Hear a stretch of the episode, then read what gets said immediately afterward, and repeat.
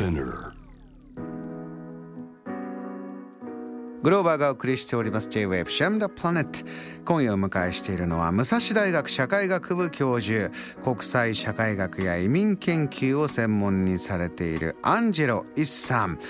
リモートでご出演いただいております。今日のテーブルトークのテーマお持ちいただいたのは2021年で気になった出来事言葉。えー、アンジェロさん今年を振り返った時に先ほどおっしゃってたのが、まあ、コロナニュースでも大きかった。それをきっかけにして世界へ意識が向かった。そんなこともあった1年だったんじゃないか。ね。あおっしゃる通りなんですね。あの具体的には例えばあの一つ以上の国の名前を皆さんがおそらく知らないうちにあのインプットしたというか覚えた年だったと思うんですよね。はい、だからまああのおそらく人々はもっとこう世界の地図に目を向けるきっかけになったでしょうしねこのコロナの報道というのは。で普段ならこうほとんど日本のニュースで取り上げられないような国の名前が頻繁にメディア空間でこう取り上げられるようになったと。ええ。ー、例えばあの最近はあのオミクロン株との絡みで、えー、南アフリカのあの隣国でナミビアってほとんど普通ね日本のニュースでナミビアって 出てこないわけでしょ、えー、それがやっぱりあのその名前をこうよく聞くようになったり、えー、というそういうまああの、えー、効果はもうあると思いますよね。これよく知ってる国でもじゃあコロナの感染状況どうしてこれだけ違うんだっていう時にあこの国知ってるようで全然知らなかったらこういう生活習慣があってとか、ね、そういうことも何かたくさん知ることができた1年だったなと私も感じてますが日本ではアンジェルさん、えー、夏の東京オリンピック・パラリンピックもあってここでもいろいろな国についてまた知る機会もありましたね。そうですよね、もうあの普段ならそれこそね、あんまり話題にならない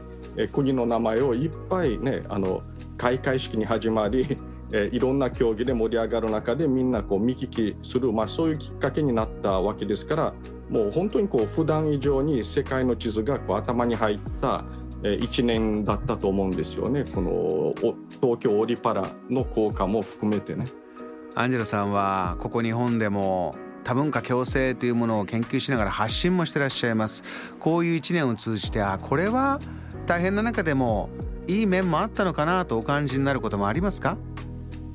そうですよね。こうもしねあのリスナーの皆さんの中にこうこう想像力がこうあの働くあの方であればこう例えばねその日本に住むいわゆるその外国人僕がその鍵括弧付きコーテーション付きで外国人というふうに、まあ、あの囲っているこの日本に住む外国人の気持ちをもう少しこう理解していただけたのではないかと僕はまあ期待したいところなんですよね。うん、えー、というのもあの以前この番組の中でもあのコロナの、え水際対策でえー、例えばその世界の先進国その G7 の中で残念ながら日本政府だけが、えー、定住永住外国人に対して海外からのその再入国を禁止するでそれによってこう国際社会で悪い印象を持たれたしもちろんねあの当事者というかねあの日本に住む外国人とその家族も本当にもう辛い思いをしたという話をしたわけですよね。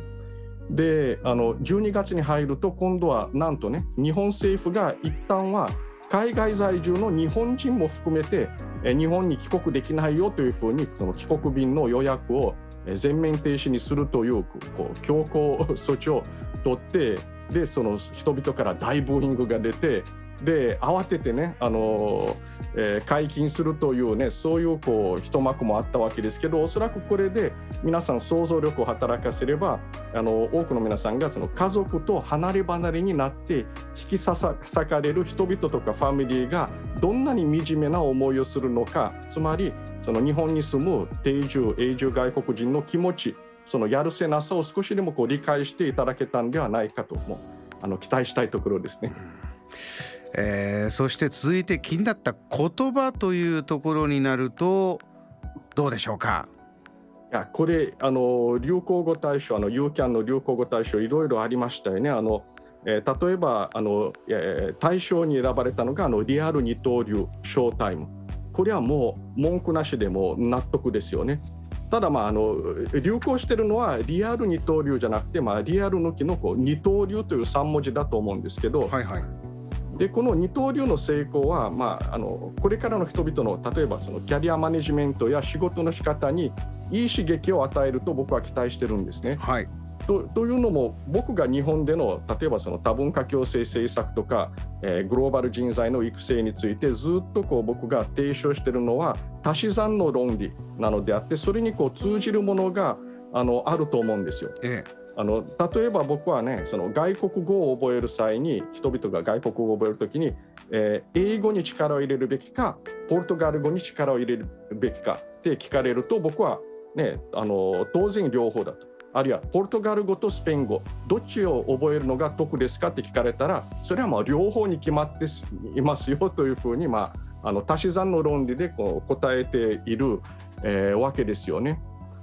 でそれはやっぱり、まあ、あの理想論と思われたり、えー、していたのかもしれないんだけどでもこの大谷選手のこの二刀流の活躍のおかげでやっぱりそういうこう同時にねあの二頭を追うことは必ずしもね中途半端に終わることを意味するわけではない。つまり両方同時にもうそして同じレベルに極めることも可能であってでしかもこう相乗効果を生む可能性があるというふうに、えー、大谷さんは実証してくれたのでこれはあの良かったなと思うんですよね。この二足のわらじを履く。これが評価されやすくなね。そうどんな言葉より力がありますね。実際の行動でこういうのを見せるというのはね。JAM The Planet グローバーがお送りしております。J-Web シャムダープラネット、えー、いろいろメッセージも来ておりますが今ツイッターでゆきいちごさん。テーブルトークのテーマを聞いてふっと思い浮かんだことがありました。私が印象に残った言葉。絶対大丈夫です。ヤクルトスワローズのファンである自分にとって日常のあらゆるシーンにも優しくかつ深く心に響きましたね。チームの戦いもさることながらですが。アンジェロさん先ほどの大谷選手の活躍もそうですけれどもねこう言葉よりこの姿からもらうものそこについてくる言葉じゃあ絶対大丈夫とかここが深く響くというのは皆さんありますね。そうですねもうやっぱりあのそのスピリットで2022に入りたいです。アンジェロさんが今日あの最初の方でおっしゃってたこの親ガチャについても、えー、リアクション来てますラジオネーム大陸高血圧さんありがとうございます。親ガチャあまりいい言葉ではないと思いますがそれだけ今の若い方が何をしても何も変えられない鬱屈感が表現されているのかなと思います。私はそこそこの家庭に育ち親にも感謝をしていますがひどい親だったら自分の人生どうなっただろうと思ってしまいます。でも親が全てじゃないし今の若者にも自力で頑張るという考え方もしてほしいです。とこんなメッセージが来ましたがいかがですか？いやあの本当にもう僕の考えを代弁してくれた感じですよねこのリスナーの方は。やっぱりあの、えー、ちょっとこの言葉はまああのそれが流行する、ね、あるいはそのその言葉がま使われる、まあ、理由はもちろんあの分かるんだけど頭では分かるんだけどでもあの世の中の親たちに対してきつすぎるというか残酷すぎる表現というふうに僕はまあ思わざるを得ないしでさらに言えばやっぱりこの自分が恵まれない経済力のスタートラインに立たされたとしてもそこからねその社会上昇しようあるいはあのそうでなくてもこう格差社会が問題なのであればそれを是正するための仕事とかボランティアに貢献しようというそっちの方のエネルギーにやっぱりこの鬱憤を変換してもらいたいなというふうに思います。私こういうのを見ててやっぱりそれこそアンジェロさんこうコロナになってよりこう SNS でのコミュニケーションが増えたりそういうところで発信するものが増えてくると今までだとこういう、まあ、いわゆるスラングって同世代の間で喋ってて10代だったら10代同士、まあ、クラスの中とか友達のうちわでねえー、めちゃくちゃなこと言ったりしながら笑い合って鬱憤を飛ばしてたりしたんだけどそれがこうインターネットに出てくるとそれを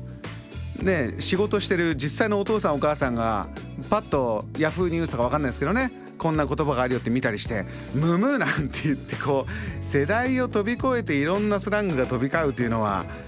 いや時代が変わったなと思いますよね。まあ、おっしゃる通りですよね。やっぱりまあいわゆるまあこの親世代の受け止め方に関する想像力というのがやっぱり不足しているのかもしれないですよね。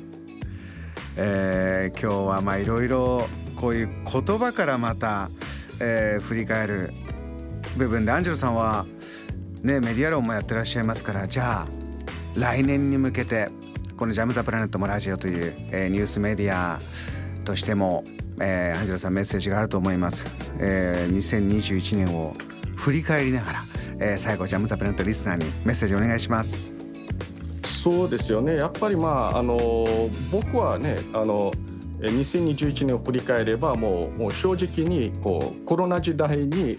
ね、このパンデミックの中で日本に住んでいてよかったなというふうに思っているところがありますよね。まあ、確かにあのみんなにとって大変でした。大変だったんだけどでもまあこう相対的に言えばですよ。あの他の国でのやっぱりまああのいろんなこのチャレンジに比べればね、日本の場合はこうワクチン接種のスタートが大幅に遅れた、それは確かなんだけど、でも最終的にはあの僕らはこの海外のいろんな国のようなこのロックダウン、えー、なしで、ね、あのつまり日本のはソフトな緊急事態宣言だったわけですから、まあ、あのそれでこうコロナ危機を乗り切ることができているというのはやっぱりまああの良かったなというふうにあの思いますよね。来年はもっと安心安全そしてみんなが直接ね、えー、たくさんたくさんリアルであって、えー、たたえ合って安心なんかこう楽しみ合えるようなそんな一年になることを私も祈りながらアンジェロさんリモートでしたけれどもくれぐれも健康に気をつけていい年末年始お過ごしください。アンジェロさんありがとうございました。あこちらこそありがとうございました。お迎えしたゲストアンジェロ石さんでした。JAM The Planet